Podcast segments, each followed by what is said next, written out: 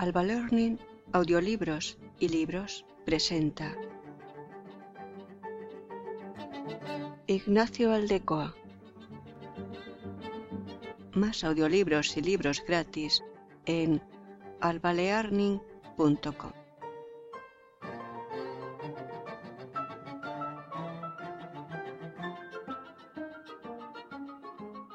Ignacio Aldecoa. El loro antillano. Leído por Alba para albalearning.com.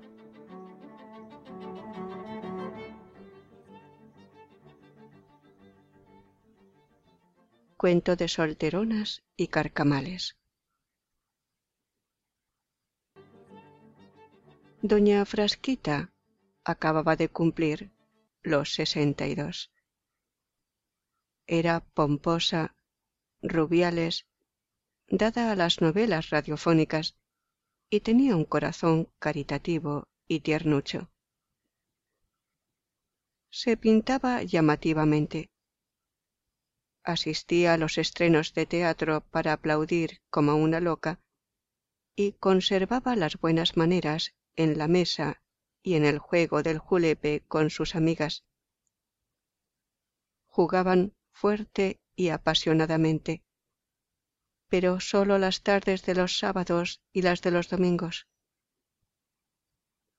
El estanco le daba su dinerillo y no tenía quebraderos de cabeza, ni cocido un día sí y otro no, ni apremios del casero. Todo el mundo la quería. Su peluquera se hacía lenguas de ella. Sus clientes alababan su cortesía y su agradable charlar sobre el tiempo y sobre las cosas de la vida. Además, la política le importaba un rábano, porque era una mujer de orden y de desfiles. A doña Frasquita le asustó el que le regalaran un loro. Poseía una idea tópica de los loros. Estaba en la creencia de que, aparte de los gritos patrióticos de los tales animalejos, el lenguaje que usaban era sucio. Era, según ella, de carreteros. Por eso anduvo remisa a aceptarlo. No fuera que le saliera la criada respondona y tuviera que regalar el regalo, cosa que no se debe hacer. Pero tanto insistieron que, por no hacer un desprecio, lo aceptó. El loro pasó a ser de doña Frasquita. Y doña Frasquita, que debía tener gato, pero que tenía tortuga, depositó todo su cariño vacío de solterona en él. El loro era antillano, verde y algo purí. Sabía bastante gramática y su programa oratorio se salía de lo normal. Los primeros días se mostró correcto y se dedicó a dar la tabarra a base de chocolate y versos. Pero en cuanto tomó confianza, acaso por no pasar por una fiera desde el principio, se salió de lo trillado y empezó a vociferar en gordo. Doña Frasquita le decía, por ejemplo, ¿El lorito quiere chocolate? y el loro le contestaba Viva Bolívar, mueran los gachupines. Doña Frasquita, tan española, se asustaba y, como en son de disculpa por aquel desbarrar, insistía ¿El lorito quiere galletas? Y el loro firme en su postura, respondía Redención del negro, redención del negro. Y luego silbaba. Y luego agitaba las alas, mitineador y revolucionario. Las tardes de los sábados y los domingos fueron un infierno. La partida que la componían ella y cuatro solteronas más se complicaba a ojos vistas. Todas, con los nervios de punta, gritaban de un modo terrible por cualquier nadería, mientras el loro, desde su tribuna, expresaba sus particulares opiniones acerca de la colonización española. Nada respetaba el bicho y lo famoso del caso es que nunca su lenguaje se vulgarizaba con palabras malsonantes. Sobre las siete y media caían por allí dos carcamales con aire de don Juanes viejos. Las de la timba le solían saludar cariñosamente. Hola, Manolo, ¿Qué tal, don Sebe? Ellos, uno detrás de otro, gazmoñeaban invariablemente. Viviendo, viviendo, que no hay nada mejor.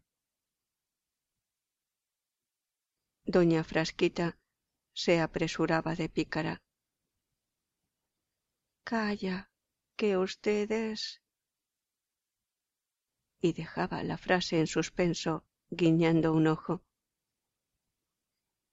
Luego añadía ¿Y de chavalas? Porque no me negarán. Que yo sé.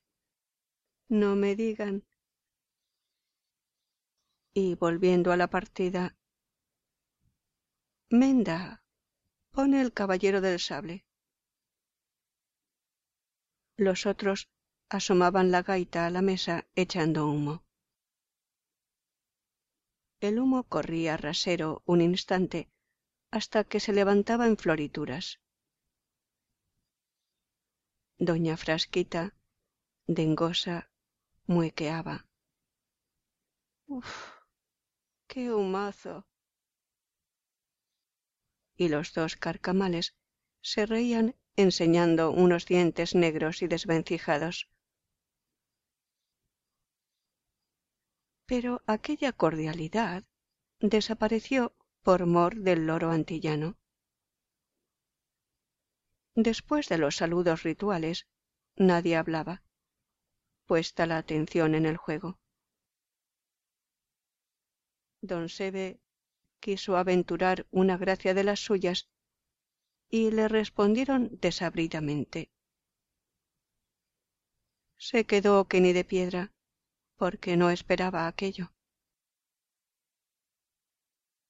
La misma tarde, doña Frasquita riñó con su amiga Pepa, que era una mujer alta de armas tomar, un poco bisoja, un poco dada al anís, y que de joven tuvo un novio que estudiaba medicina, y luego otro que pertenecía al cuerpo pericial de aduanas.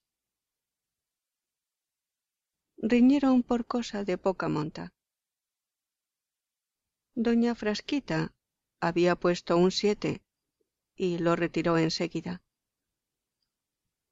Pepa se abalanzó a decirle Carta echada con el codo se levanta. La baza la ganó la dueña de la casa y la perdedora armó un catapé. El loro silbaba como una locomotora. Gritaban todas. Los carcamales, temblando, intentaban mediar. Al loro se le escapó, por primera vez en su vida, una palabrita palabrota terminada en letra griega. Luego se dedicó a funambulear por una cuerda que cortaba la galería y que a doña Frasquita le servía para poner a secar, y cuidadosa, su ropa interior. Mientras cruzaba aquel Niágara de voces y de gestos violentos, canturreaba el loro un himno de independencia y guerra. Los carcamales se enajaron sin ser notados y no volvieron hasta pasados quince días. A los quince días los líos se sucedían unos tras otros. La paz estaba de emigración. Las solteronas se sacaban los trapitos sucios a relucir. ¿Pero qué vas a decir tú? Y pan, pan, se soltaban una retaíla de cosas tremendas que cada una creía olvidadas. El loro, que era un verdadero agitador, repetía lo que le convenía para caldear más el ambiente y hacer la revolución. Los carcamales se ausentaron sin plazo definido, porque a ellos les molestaba todo aquel mare magnum y porque cualquier día los ponían verdes y se acababan prestigio y respeto. A pesar de todos los disgustos, las solteronas volvían a casa de doña Frasquita. Tal vez por recurso, tal vez porque, en el fondo, sus naturalezas les pedían gresca. Cuando se encontraban dos de ellas, se dedicaban a murmurar, que es una forma de conspirar contra el orden de una casa honrada los chismorreos alcanzaron insospechadas cimas. Ya no se paraban en las cosas de antaño o en las del momento, sino que se hacían primero cábalas y después argumentaciones en toda regla para el porvenir. De doña Frasquita y del pobre don Sebe hicieron un babel de pecados. De Manolo no decían otras cosas que las que veda la vergüenza. Del loro, nada, por si salían mal paradas en la aventura. El loro se escapó un día de casa. No se sabe si por imperativos amorosos o por informarse de cuestiones sociales por la vecindad, que, como la de cualquier lugar, gritaba en chancletas y albornoz sucio, de ventana a ventana, de puerta a puerta. Volvió a los pocos días y vaya la alegría que le dio a doña Frasquita, con la cabeza rota y el ojo vivo. Parecía haber estado de juerga, aunque nada contaba de su andanza doña Frasquita le cuidó amantísima, como una tía solterona a un sobrino descarriado, calaverón y vivales.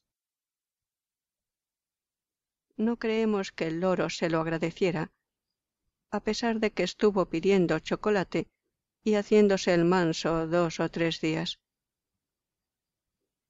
Días que coincidieron con los sábados y domingos de sotas tomateras y que sirvieron para que se hiciera una tregua en el apocalipsis del julepe.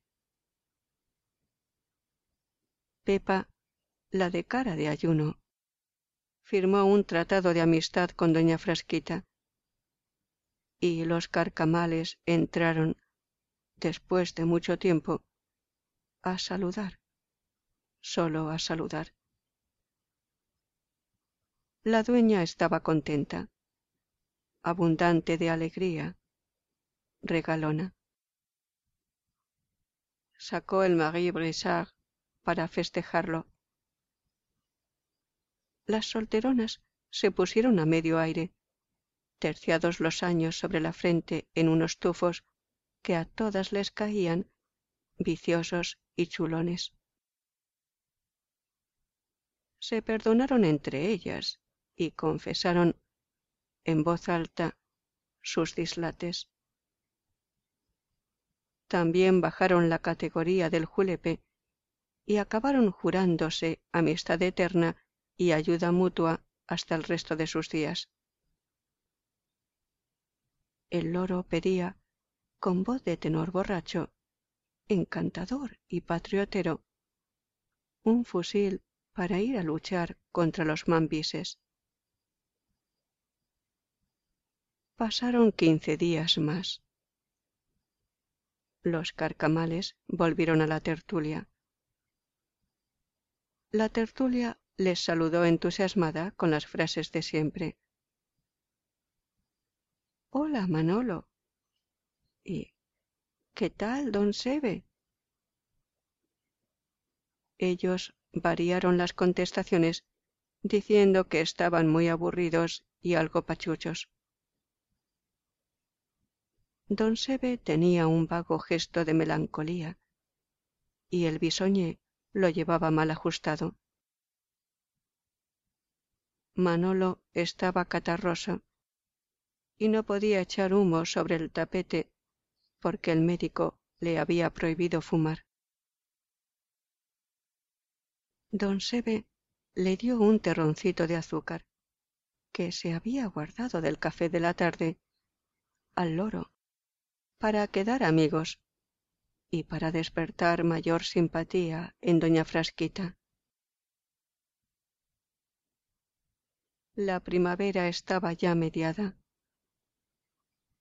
La galería era una maravilla de plantas caseras, de plantas humildes, que sólo necesitaban un buen riego para dar un aroma denso y también humilde lleno de alegría y de deseos de que todo vaya por buenos caminos. El loro se despertó a la primavera, tardío y huracanado. Piropeaba a las solteronas, un poco meloso de sus islas y un poco azufrado de sol. Los carcamales se presentaron sin bufanda y con el abrigo al brazo. Pero, como siempre en estos casos en que la vida se hace más amable que nunca, más fondona, y toda la gente transpira beatitud, alguien llega a meter la pata.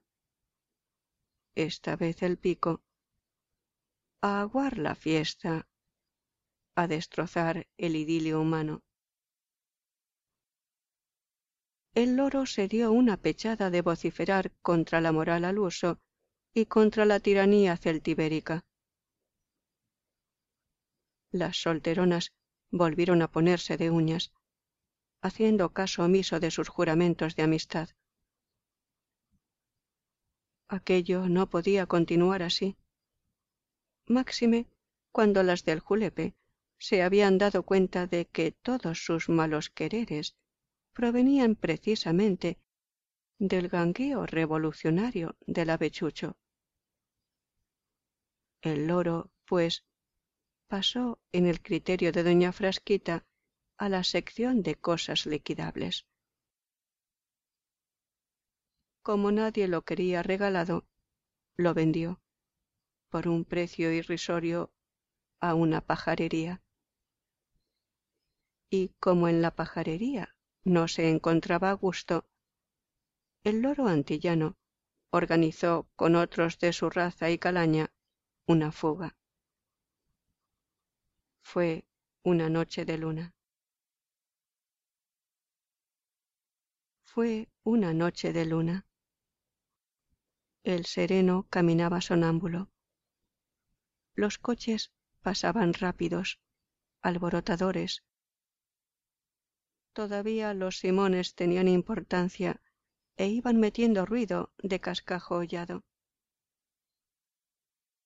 El loro y sus cómplices abandonaron sus jaulas, torciendo los barrotes a picotazos, y se largaron por el agujero del tubo de la estufa a la calle.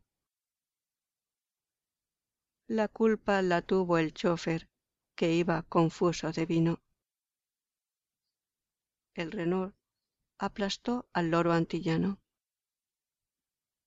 Sus compañeros se acercaron para recoger de su pico el último suspiro.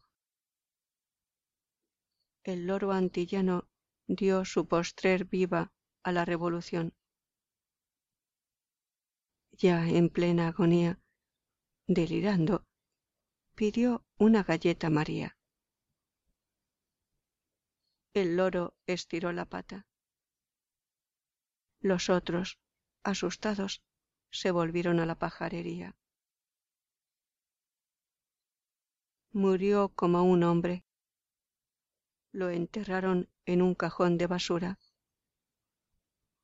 Los chiquillos del suburbio, que lo descubrieron en un vertedero, jugaron con su cadáver hasta que se cansaron. La tertulia de doña Frasquita, ignorando la tragedia, siguió sin líos ni zarandajas su marcha normal por los siglos de los siglos. Amén.